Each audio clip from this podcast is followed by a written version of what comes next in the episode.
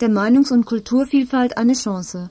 Heute Morgen fand im Freundeskreisbüro von Radio Dreikland eine Pressekonferenz anlässlich der anstehenden Diskussion und Novellierung des Landesmediengesetzes statt. Der Landtag beabsichtigt, noch vor der Sommerpause 1990 darüber zu debattieren, die Beratungen im Kabinett laufen an.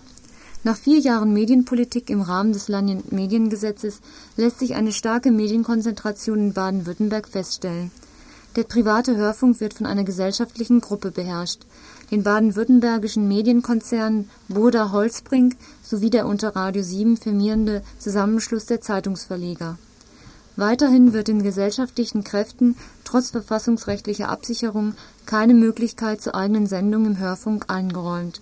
Hieraus resultiert eine Gefährdung der Meinungs und Kulturvielfalt Hervorzuheben ist das erklärte strategische Ziel des Burda-Konzerns, die gesamte Bundesrepublik mit zwei Privat-Sonderketten, unterschieden nach Musik und Werbung, zu berieseln.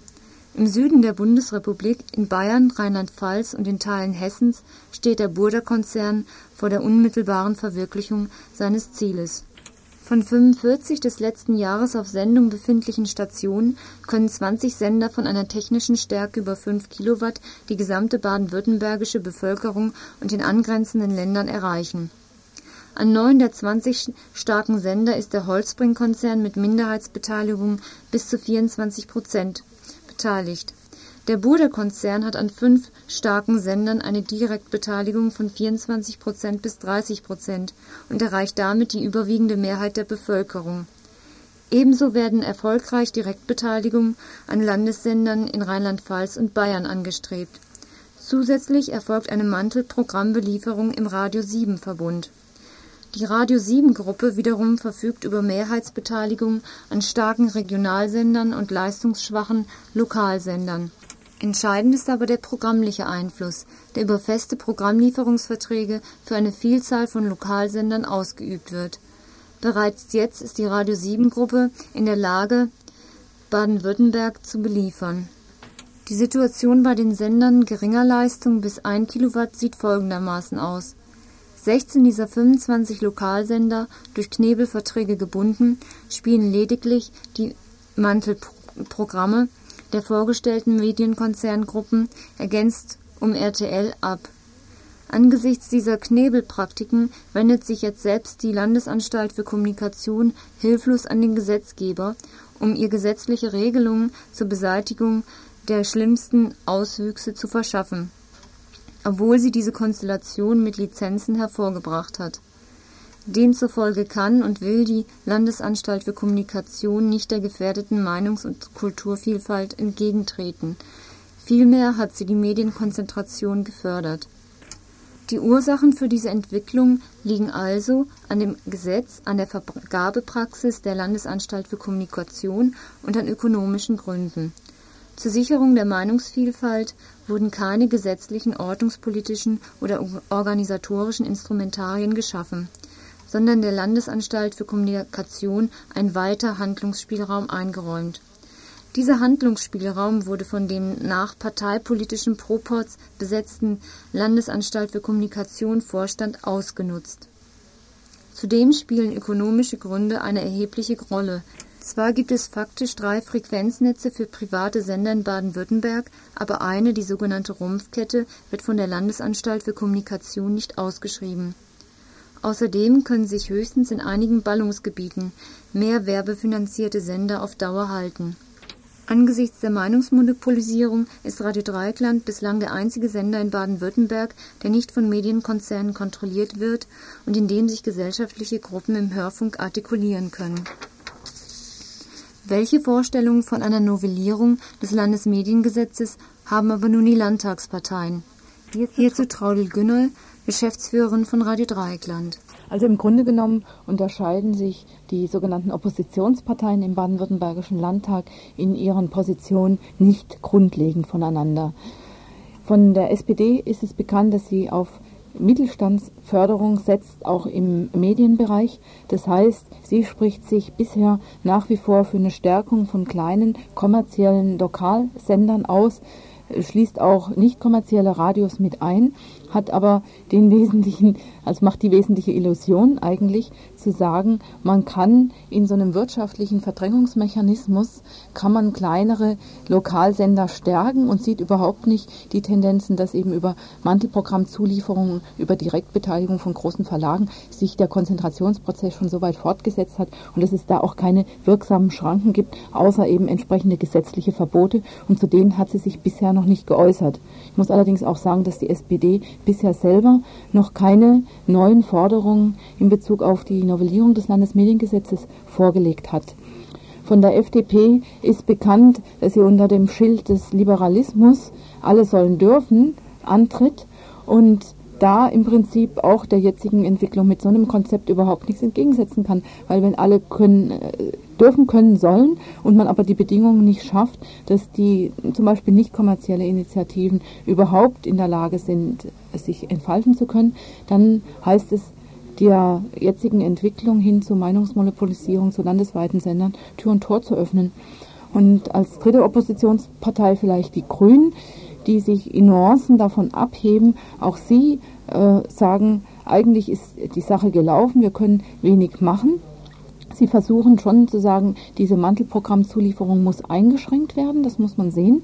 Sie setzen aber auch völlige Illusionen, zum Beispiel indem sie fordern, dass die sogenannten Programmbeiräte der einzelnen Sender gestärkt werden sollen. Und diese Programmbeiräte, wenn man da nur an den öffentlich-rechtlichen Rundfunk denkt und die Rundfunkräte, die sind ja immer bestimmt von den sogenannten Gesetze, gesellschaftlich relevanten Gruppen, die wieder gesetzlich festgelegt werden. Und die Zusammensetzung entspricht nun überhaupt nicht einer demokratischen Basiskontrolle, sondern die entspricht einzig und allein einem Parteienproporz und sich darüber eine wirksame Kontrolle privatkommerzieller Sender zu versprechen, das äh, zeigt nur, welche Illusionen die Grünen da auch verbreiten und haben.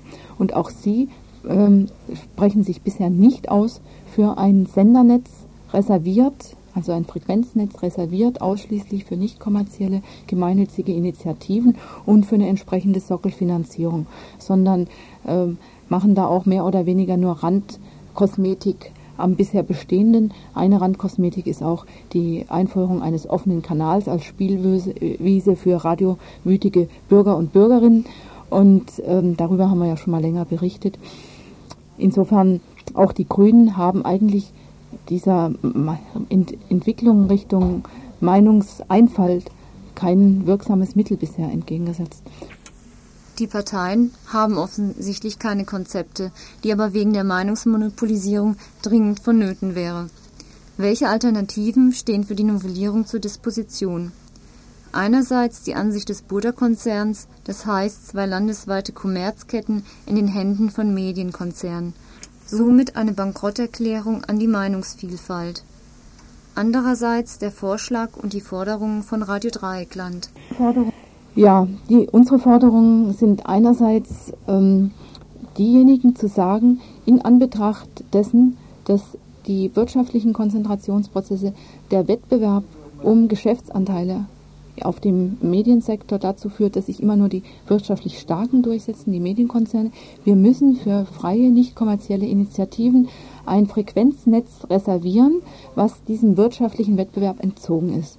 Das heißt, Ausschreibung von einem Netz von Frequenzen ausschließlich für Initiativen, die gemeinnützig und werbefrei sind und die nur sich darauf auch bewerben dürfen.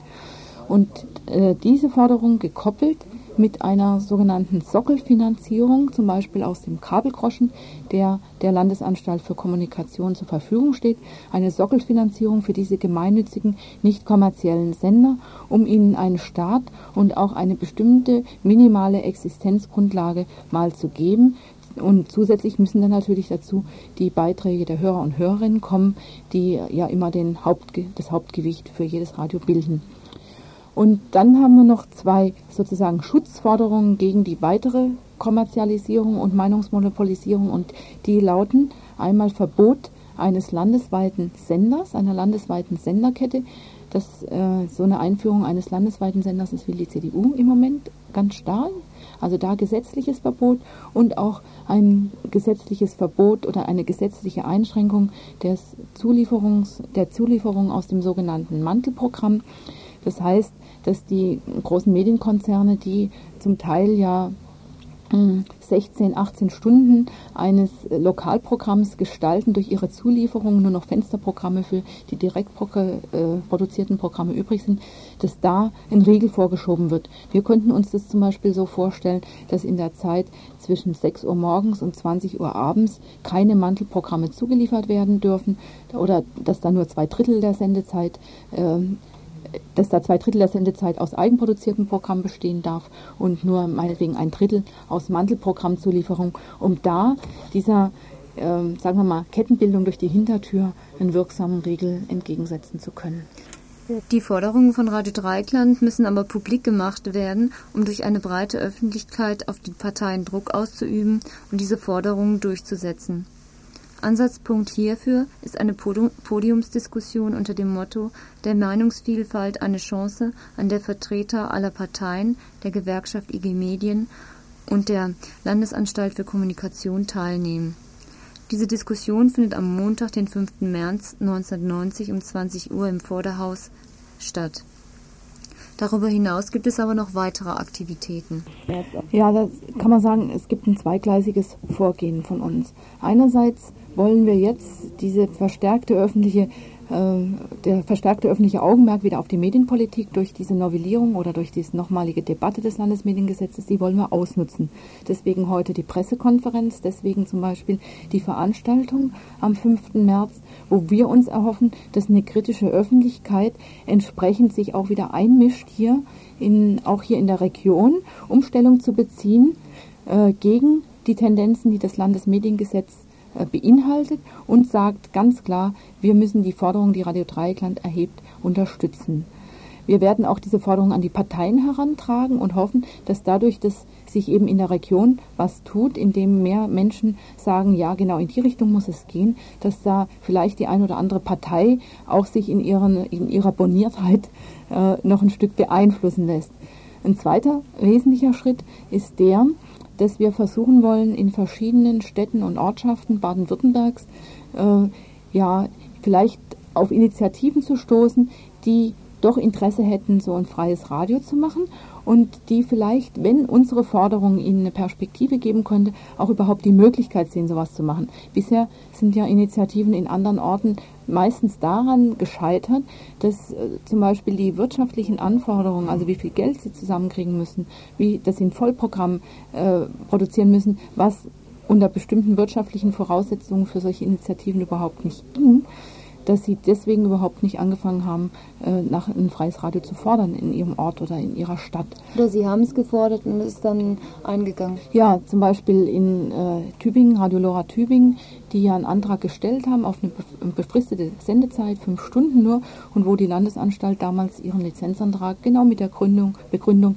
euer Verein kann das überhaupt keine Gewähr bieten, dass ihr wirtschaftlich dieses Radio ein Jahr auch nur äh, über die Runden kriegt, mit der Begründung abgelehnt worden ist.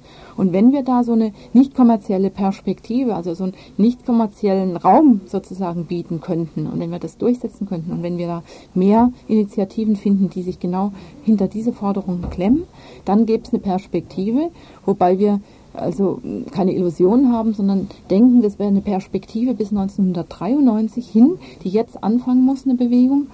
1993 der Zeitpunkt, wo alle Frequenzen neu ausgeschrieben werden, weil die Frequenzen bisher ja nur auf fünf Jahre vergeben worden sind.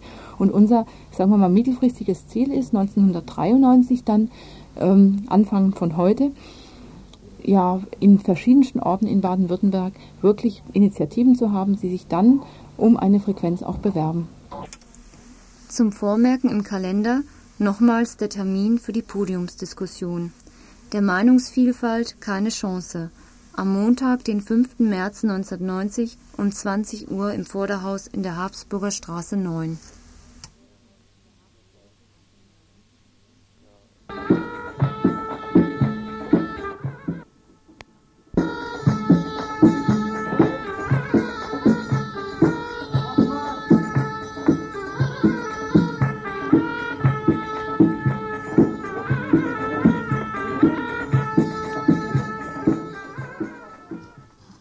Bleiverseuchung im Grün. Seit einem Jahr ist die Schwermetallverseuchung im Stadtviertel bekannt. Doch in Sachen Sanierung hat sich bisher nichts getan. Die Stadtverwaltung informiert die Bewohnerinnen des Viertels über Messwerte und ihr weiteres Vorgehen nicht. Ein Sanierungskonzept für das ganze Viertel wurde bisher nicht erstellt. Die Verwaltung möchte wohl am liebsten das Problem aussitzen. Ein bekanntes Rezept. Doch nicht nur gegenüber den Bewohnern und Bewohnerinnen, sondern auch gegenüber den Gemeinderätinnen hielt sich die Stadtverwaltung bisher zurück. Verwaltung und Gemeinderatsfraktionen wollte, wollten sich deshalb am nächsten Donnerstag zum Informationsaustausch treffen. Die Gemeinderatsfraktion der Grünen hatte beantragt, dass zu diesem Gespräch nicht nur die Experten der Stadt, sondern auch Fachleute von außerhalb eingeladen werden. Im Gespräch waren Experten aus dem Ruhrgebiet, die mit Altlastenproblemen Erfahrung haben. Die Expertenrunde sollte auch öffentlich sein, damit sich die Bürger und Bürgerinnen über die Schwermetallbelastung informieren können. Der Vorschlag der Grünen wurde jetzt rundum abgelehnt.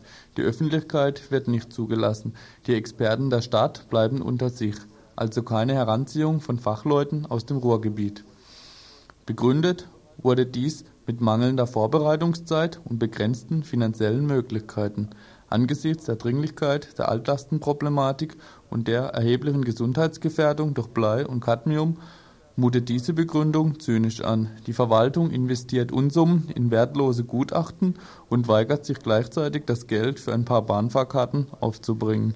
Die Angst der Verwaltung vor Öffentlichkeit und der Kompetenz bundesweiter Fachleute ist offensichtlich. Muss sie doch befürchten, dass, ihr, dass ihre Schlamperei und Unwissenheit plötzlich offenbar wird.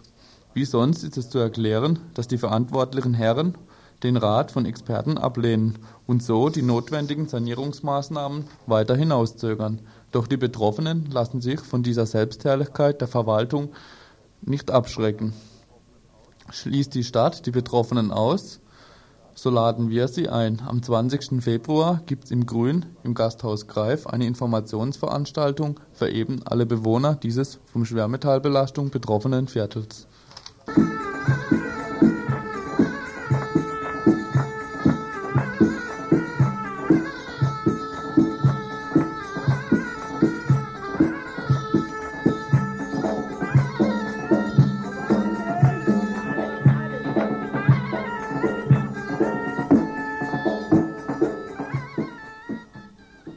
In einem für diese Jahreszeit viel zu warmen Tag werden Gegnerinnen und Gegner der geplanten Pilotkonditionierungsanlage in Gorleben eine Protestkundgebung veranstalten. Ein Waldspaziergang soll es werden. Ein ganz besonderer allerdings, denn die Marschroute führt um den Bauplatz herum. Drinnen sind die Bauarbeiten am Gange, die eigentlich keine sein dürften. Denn zum Bau einer Atomanlage braucht es eine Genehmigung, die bei der sogenannten PKA nicht vorliegt.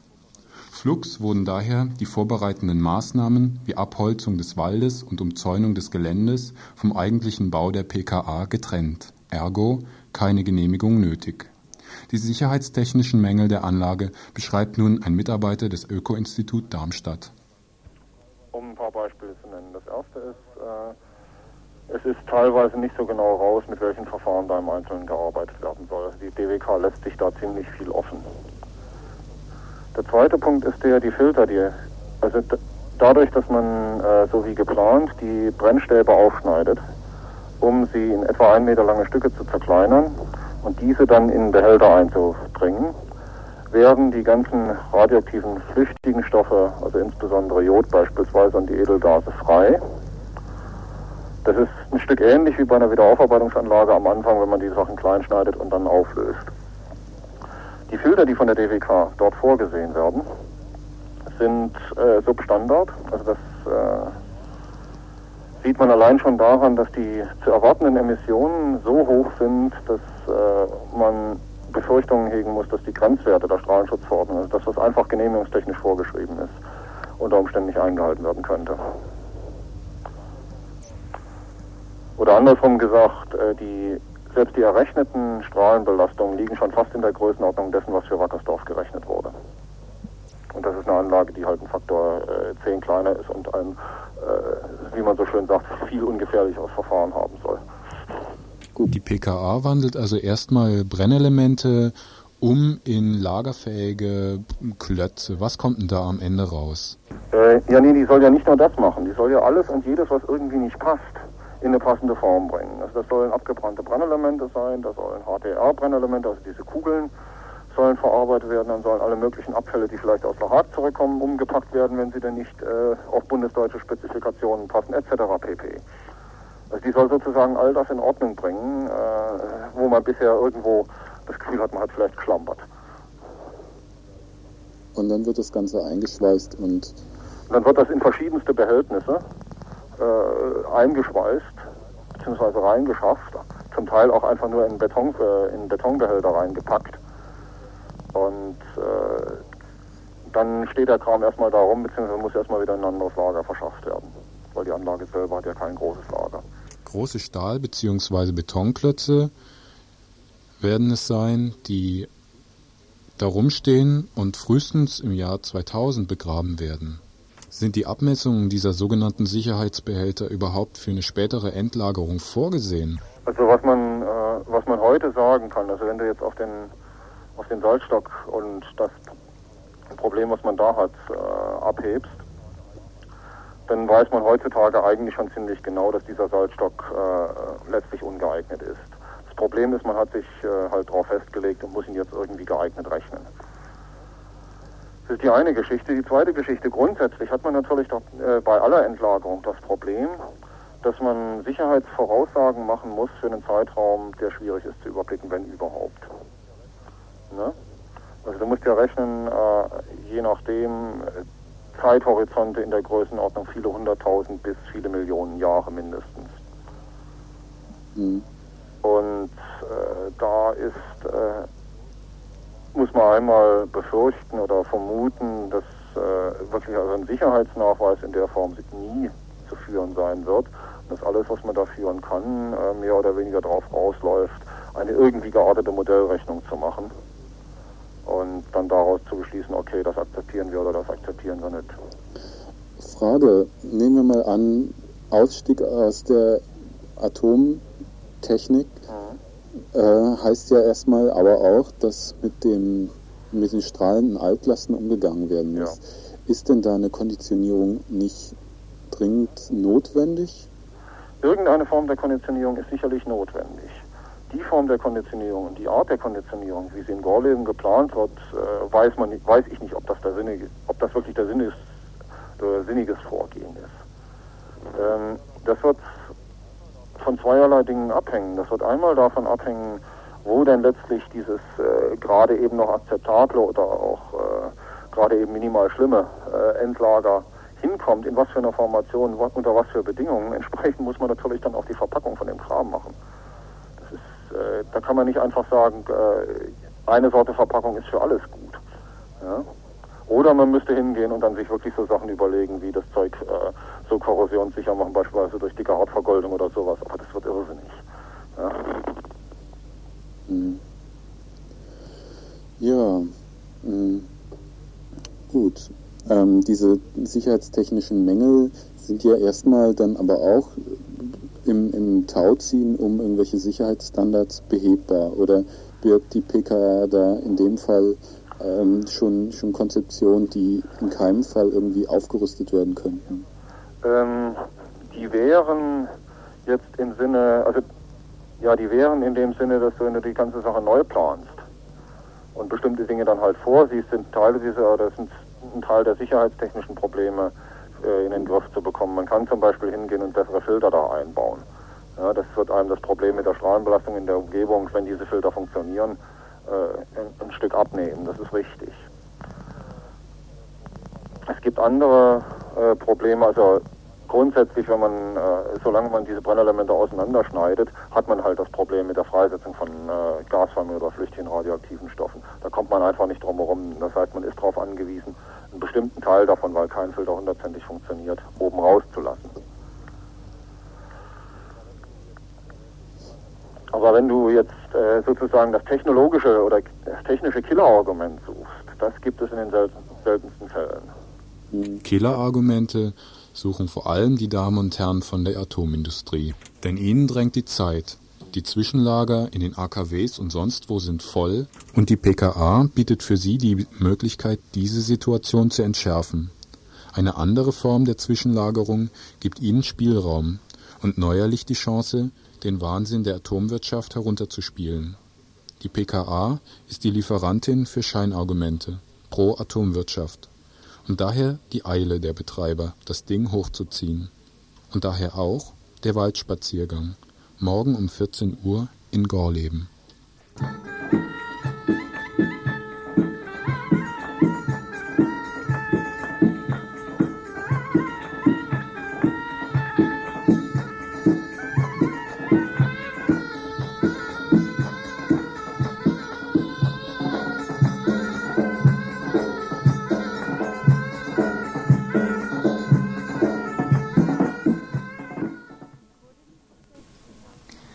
Kurdinnenprozess gegen 18 Angeklagte vor dem OLG Düsseldorf, denen die Mitgliedschaft in einer terroristischen Vereinigung der PKK, das heißt die Arbeiterpartei Kurdistans, nach 129a vorgeworfen wird, werden acht von ihnen voraussichtlich kurzfristig aus der Untersuchungshaft freigelassen. Den Kurdinnen wird eine Haftverschonung gegen Kautionszahlungen zwischen den ca. 15.000 und 30.000 D-Mark gewährt Momentan befinden sich drei der 18 Angeklagten außer Haft. Weitere acht werden, wie gesagt, vermutlich freigelassen, sieben bleiben in Untersuchungshaft unter Isolationshaftbedingungen. Heute Mittag führten wir ein Interview mit einem Verteidiger im Kurdinnenprozess, Michael Schubert. Worin liegen die Gründe für die voraussichtliche Freilassung von acht Kurdinnen gegen Kaution durch das OLG Düsseldorf? Die Freilassung äh, von acht Leuten ist ja eine Haftverschonung. Äh, sie bedeutet also keineswegs, dass gesagt wird, die sind nicht dessen schuldig, wessen man sie angeklagt hat. Der Prozess gegen sie wird auch weitergeführt.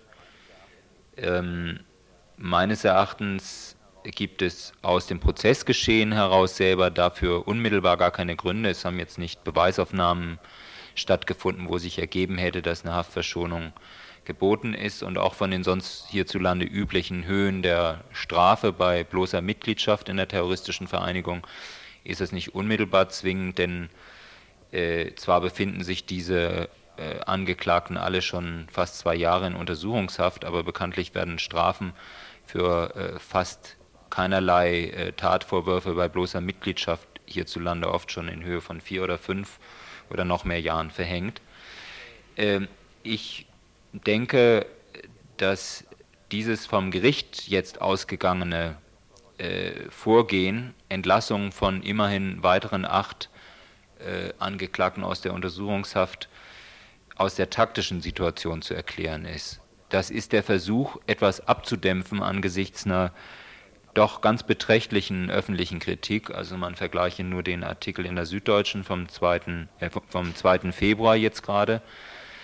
Ähm, und gleichzeitig äh, das Verfahren auf der grundsätzlichen Linie weiterverfolgen zu können, also äh, 129a gegen eine ausländische Befreiungsbewegung.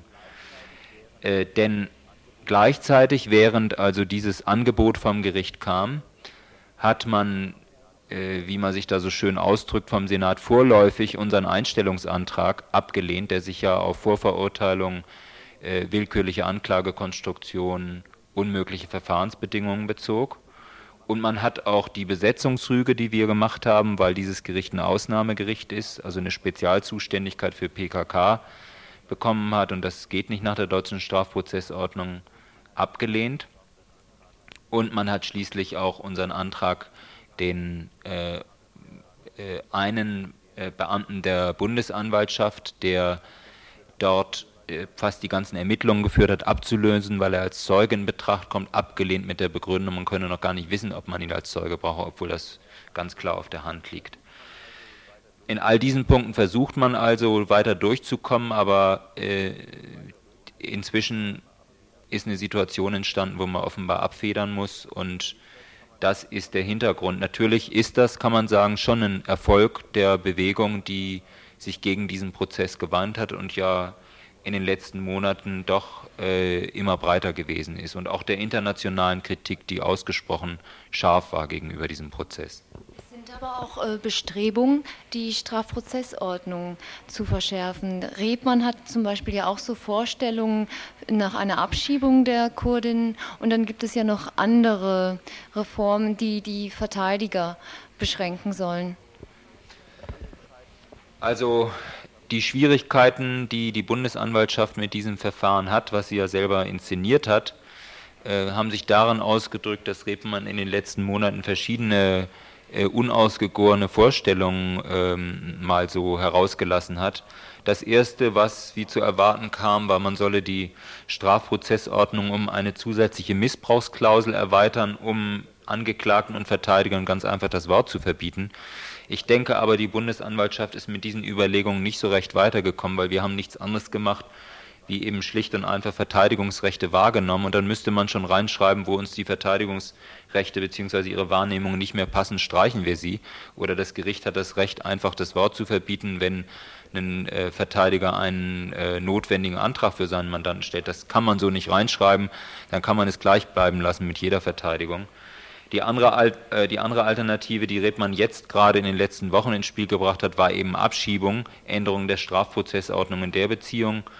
Äh, ich kann mir auch nicht ganz vorstellen, wie man das machen will, es sei denn, man sagt tatsächlich, man könne in solchen Fällen trotz an sich bestehenden Asylanspruchs, viele Angeklagte sind sogar an, anerkannte Asylberechtigte, ähm, einfach äh, in das Land ausliefern, also in diesem Fall in die Türkei, wo sicher ist, dass diese Angeklagten sofort wieder in Haft genommen werden und wahrscheinlich zum Teil mit der Todesstrafe rechnen müssen.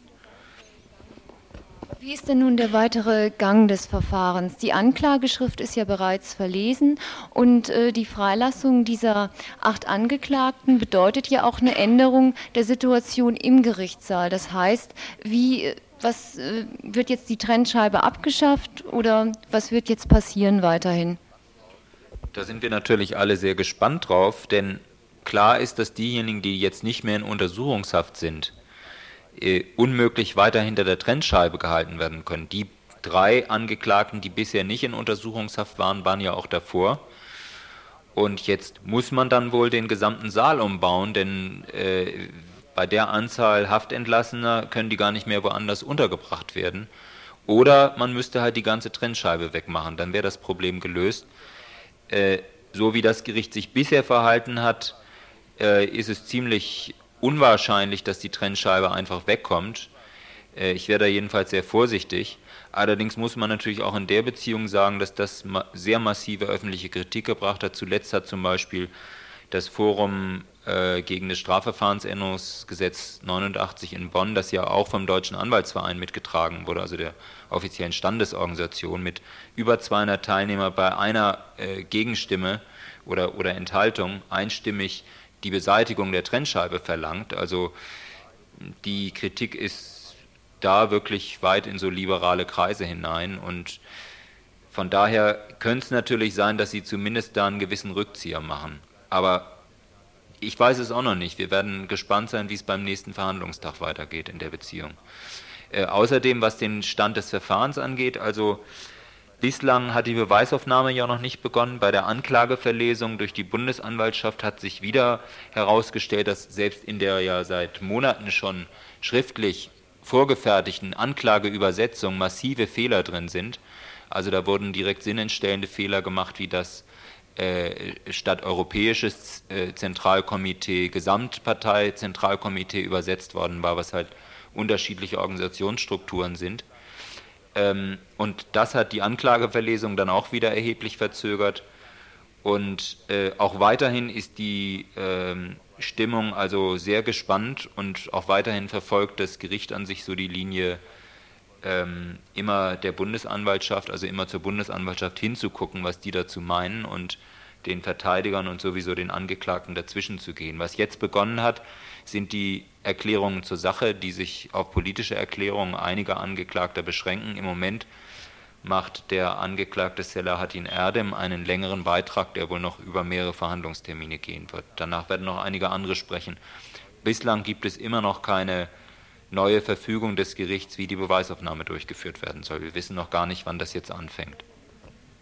Es zeigt sich ja immer wieder jetzt in diesem Verfahren, dass dieses Konstrukt des 129a halt auf ausländische Bewegungen ja immer wieder hinfällig ist, aber dass dieses aufrechterhalten muss, da halt dieser Kurdinnenprozess ein Prototyp für andere Bewegungen darstellt. Wie wird das denn äh, weiterlaufen? Kann das irgendwie abgewendet werden, dass dieser Prozess noch eingestellt werden kann? Ich meine, die Bundesanwaltschaft, für die ist das ja ein Prestigeverfahren, um das weiter auszudehnen. Also äh, wir haben von Seiten der Angeklagten und der Verteidiger eigentlich äh, eine Fülle von Argumenten dafür gebracht in unserem Einstellungsantrag und auch in den ganzen Einwendungsschriften. Also auf der juristischen Ebene haben wir eigentlich alles ins Gefecht geworfen. Das ist nicht das Problem. Die Sache kann wirklich nur äh, äh gewendet werden, denke ich, wenn eine erhebliche politische Öffentlichkeit da, dazu entsteht. Denn in der Tat geht es hier nicht einfach um die PKK, sondern man hat sich natürlich aus gewissen Gründen äh, das zuerst vorgenommen. Äh, aber es laufen ja bereits andere Ermittlungen gegen andere ausländische Organisationen, wie so zu hören ist.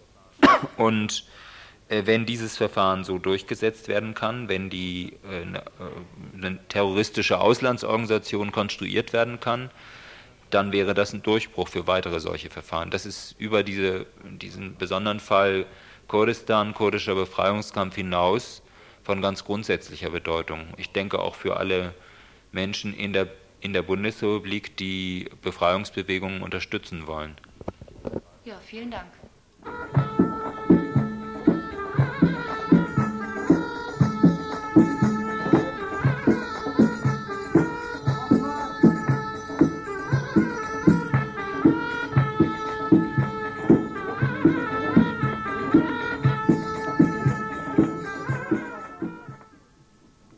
Heute ist der Aktionstag für ein autonomes Jugendzentrum in Freiburg.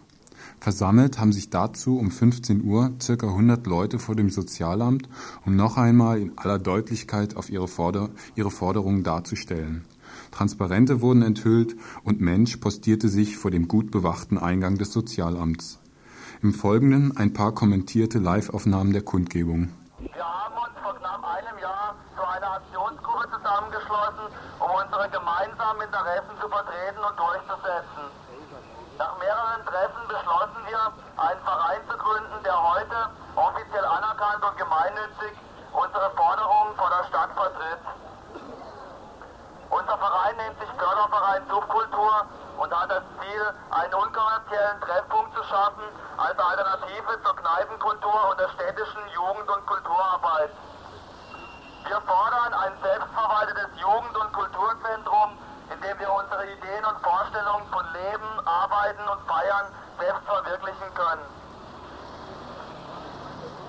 Manchen wird diese Forderung unrealistisch vorkommen, gerade im Hinblick auf Freiburgs Geschichte der 80er Jahre. Aber wir wollen nicht einsehen, dass hier unmöglich sein soll, was in Waldkirch, Denzlingen, Kirchstadt vielleicht zweimal machbar ist. Jugendzentren, in denen die Leute, die sich drin aufhalten und engagieren, selbst bestimmen, was läuft und sich nicht von älteren Schlauköpfen und Besserwissern bevormunden lassen. Schlauköpfe und Besserwisser. Davon angesprochen fühlte sich Herr Mehl, Chef des Jugend- und Sozialamtes und Initiator der Schmuddeldisco namens Crash. Väterlich wandte er sich per Megafon an die lieben Kleinen, die sich vor dem Jugend- und Sozialamt, also vor seinem Haus, gesammelt hatten. Also, Erstmal schön grüß Gott, dass ihr dahergekommen seid. Ich bin aus dem Krippebett aufgestanden, damit ich euch kennenlerne. Oben sitzen vier Vertreter. Die haben schon ihre Wünsche vorgetragen. Ich finde es sehr vernünftig. Problem ist, die Stadt Freiburg wird für Freiburger junge Leute bestimmt was tun. Wir können fürs Umland nichts machen. Ich weiß, ich weiß, dass, äh, dass elf Jugendbegegnungsstätten euch nicht passen. Die sind zu programmiert da ist zu viel Sozialpädagogik. Ihr wollt sein in einem Raum, das weiß ich, wo ihr machen könnt, was ihr wollt und euch treffen könnt zu jeder Zeit. Das ist in Ordnung. In Ordnung ist auch, in Ordnung ist auch, dass es eine Möglichkeit gibt, Leute, die nicht mal ins Crash wollen, bei allen Gründen, dass man dort auch hin kann, oder, oder, ins, oder ins AAK. Aber AAK, das sagt uns Atay Keller, dass im Moment keine Chance besteht. Wir werden also jetzt suchen und ich bin sehr begierig, noch mehr zu hören. Die Unterschriften nehme ich gerne an. Ich habe gehofft, dass es noch mehr werden. Ich trage das alles dem Oberbürgermeister und dem Bürgermeister See vor. Und Sie können darauf rechnen, dass wir uns noch einmal wiedersehen. Ich komme auch gerne samstags mal zu euch in die Clara Straße 37 und möchte mal diskutieren, wenn der Verein tagt. Kann besser Werdering 15 Oder Werdering 15. Ja, nun das ist ein Problem jetzt. Da hat der, der Privateigentümer Antrag gestellt, dass geräumt wird. Den kenne ich. Das ist ein großes Problem mit dem Mann. Allerdings, jetzt eine andere Frage. Äh, Darf ich mal fragen, wer von euch nicht aus Freiburg ist? Das sind doch ganz gewiss ein Drittel, die hier rumstehen. Da wurde sie deutlich, die Strategie des Dr. Mehl. Wer nicht aus Freiburg kommt, der hat natürlich auch keinen Anspruch auf sozialen und kulturellen Raum in Freiburg, sprich auf ein autonomes Jugendzentrum Freiburg. Doch ganz so einfach hatte es der Herr Mehl nicht, obwohl er beteuerte, Für Freiburger junge Leute wollen wir wirklich uns auch drum legen. Da wird was gesucht, da wird was gemacht. Aber in Umkirch, in Umkirch und in Waldkirch und in Kirchzarten sind eigene Möglichkeiten. Komm, er hat sie ausgemacht. Er hat sie ausgemacht, gell? Bitte? Ah, jetzt! Jetzt! Jetzt! Jetzt!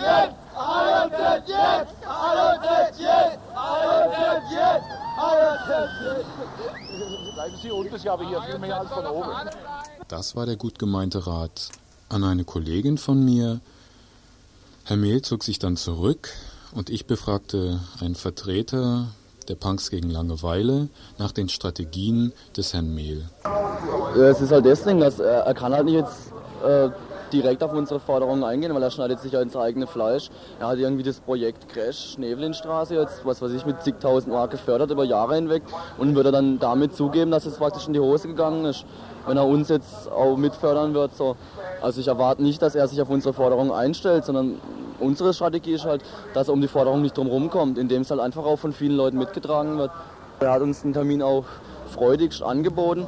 Er denkt halt, also ich denke, schätze bis heute wird er halt gedacht haben, wir sind ein Häufle von 10, 15 Leuten, die halt einfach verwöhnt sind und mit dem Crash unzufrieden sind und das einfach nur total Minimalleute sind. Und das muss man dem halt klar machen, dass total viele Leute sind, die irgendwie ein autonomes User haben wollen. Stehen jetzt ein paar Häuser hier zur Verfügung oder, oder in, ihr, ihr denkt jetzt an ein paar Häuser, die da wären? Ja, was vorhin auch im Redebeitrag gesagt wurde, halt das Basler Straße 24 zum Beispiel oder Werdering 15, was halt Geschichten sind, wo, wo die Stadt, die Stadt auch ähm, Geld reinstecken müsste, ne? um halt irgendwie das anmieten oder aufkaufen so und dazu werden sie wohl vorerst nicht bereit sein, glaube ich nicht. Ja, okay. Ähm, erwartet habe ich allerdings noch äh, ein paar Vertreterinnen oder Vertreter ähm, der Punks gegen Langeweile, ähm, die eventuell mir erzählt hätten, was die Vertreterinnen und Vertreter im, äh, im, Gesund, äh, im Sozialamt noch mit dem Herrn Mehl besprochen haben. Das klappte jetzt nicht. Klappen wird wohl heute Abend um 21 Uhr ein Konzert, ein Konzert im Josfritz ähm, mit Noise of Noise aus Hamburg.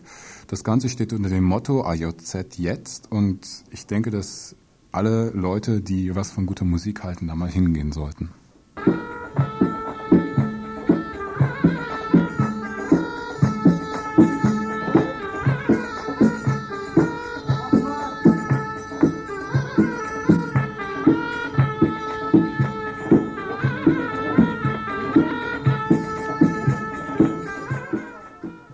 Wohnungsnot in Freiburg. Heute stand es ganz groß in der BZ. Am kleinsten, aber am meisten. Gemeint war der Bau von Wohnungen. Denn auch im Wohnungsbau ist Freiburg Spitze.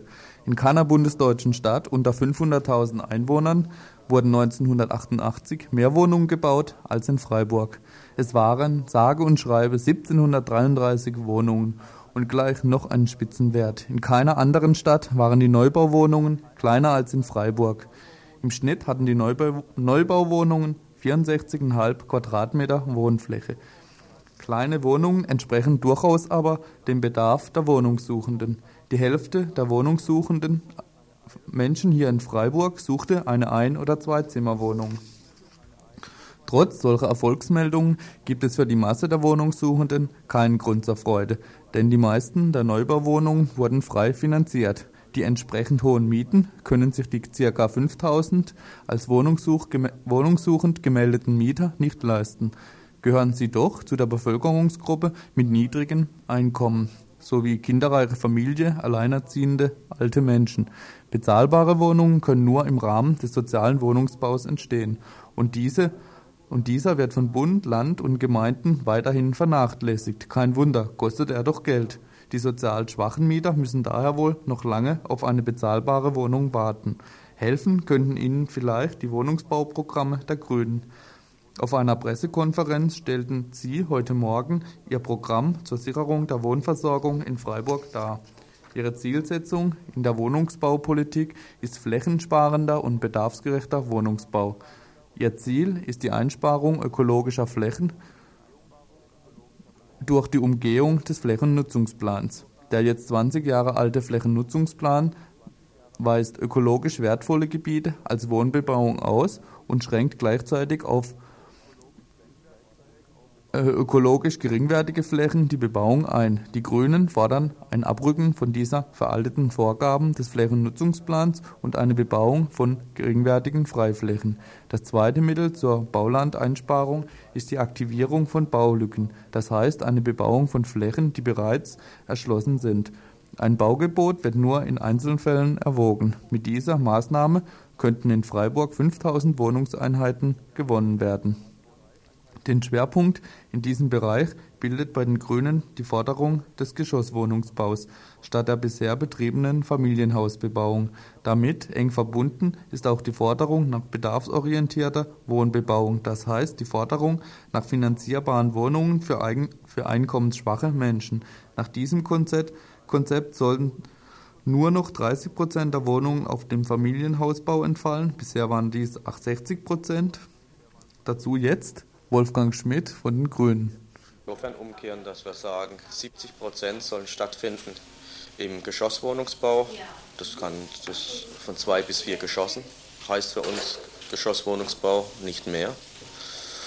Und 30 Prozent sollen dem Bereich der Eigentumsmaßnahmen im Familienhausbau überla äh, überlassen bleiben, wovon allerdings die Hälfte wieder Eigentumsmaßnahmen gefördert durch den sozialen Wohnungsbau für Einkommensschwächere sein sollen.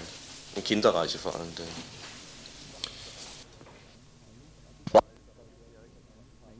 Teilen der bisherigen Mengenstrategie, bei der die Verteilung der Nachfrage überlassen wurde, eine klare Absage. Sie fordern bedarfsgerechte, das heißt bezahlbare Einfamilienhäuser.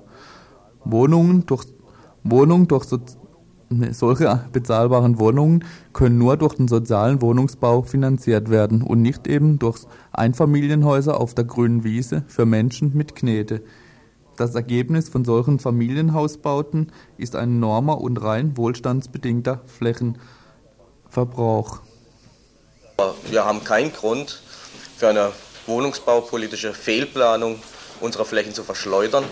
Wenn wir dann in fünf Jahren merken, dass tatsächlich die Betroffenen von dieser Wohnungsbaupolitik nichts hatten.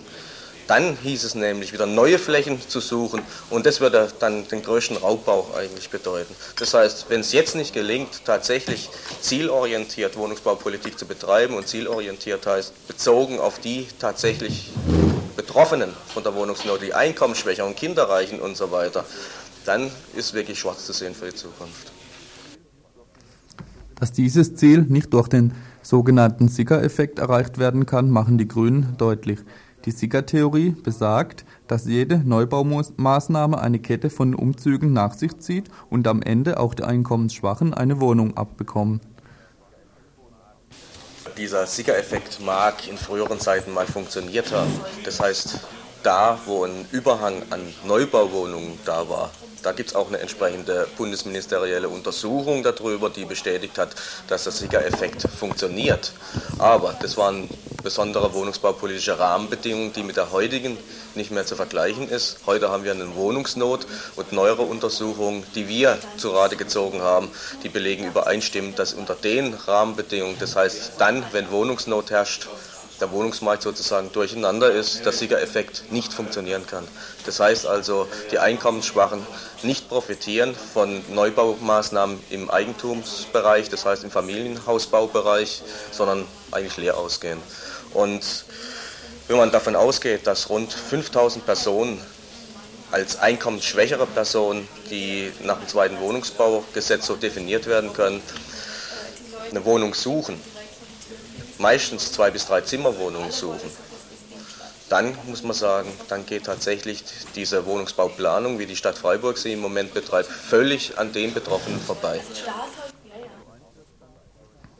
Also eins wird ganz deutlich. Wer auf dem Arbeitsmarkt schon keine Chance hat, der hat erst recht auf dem Wohnungsmarkt keine Chance. Für ihn gibt es dann nicht mal mehr eine bezahlbare Wohnung.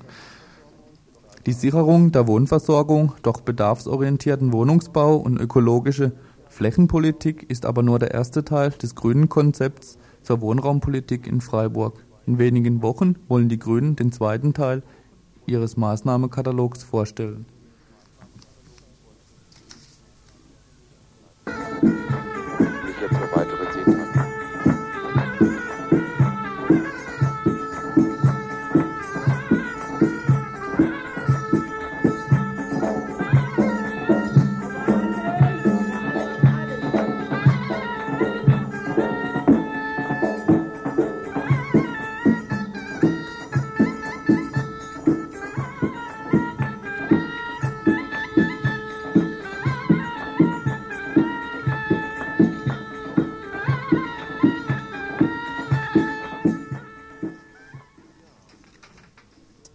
Ja, okay, zum Ende. Wir sind jetzt mit den Themen am Ende. Wir kommen noch zu den Veranstaltungshinweisen, derer ich ein paar hier vor mir liegen habe. Ähm, zuerst einmal möchte ich gerne auf ein Theaterstück im Theater am Eck hinweisen mit dem Namen Die Ratten, das Huhn und eine Mimose. Gespielt von Renato Obermeier, ein Soloprogramm ist, es findet heute und morgen statt, jeweils um 20 Uhr. Äh, Folklore gibt es dann auch, und zwar im Ausländerzentrum in der Faulerstraße 8. Hier zeigt die Tanzgruppe Türkok und ein Tanzlehrer aus der Türkei am Samstagmorgen, ähm, dem 10. Februar, und am Sonntag von morgen von 15 bis 18 Uhr und ähm, am Sonntag von 10 bis 18 Uhr. Wie gesagt, türkische Folklore. Übergehend dazu bin ich dann schon nochmal am Samstag. Ähm, dort spielt in der Jugendbegegnungsstätte in Freiburg St. Georgen in der Bozner Straße 18 die ähm, sehr erfolgreiche, wie hier steht, lateinamerikanische Gruppe Sandina. Die Musiker präsentieren neben Salsa und Merengue Titeln eine Musikrichtung, die in Peru entstanden ist. Ja, das Ganze ist um 20.30 Uhr und von ein von Gebühren hier sehe ich nichts. Angefangen heute übrigens, nochmal ganz kurz, um auf den Anfang zu kommen, hat schon ähm, diese Benefits-Veranstaltung zugunsten der Rumänienhilfe von der Universität Freiburg. Das Ganze ist im Friedrichsbau. Ihr könnt da noch hineilen, vielleicht kriegt ihr noch einen Platz. Fünf Mark kostet. Hm. Ja, damit sind wir am Ende. Verantwortlich für die heutige Sendung Oh, da sehe ich ja noch was. Ein in der Fabrik. Na gut, okay. Das Prozessfest. Das wird sicher hier schon mehrfach angekündigt worden sein. Morgen, 10.2. 10.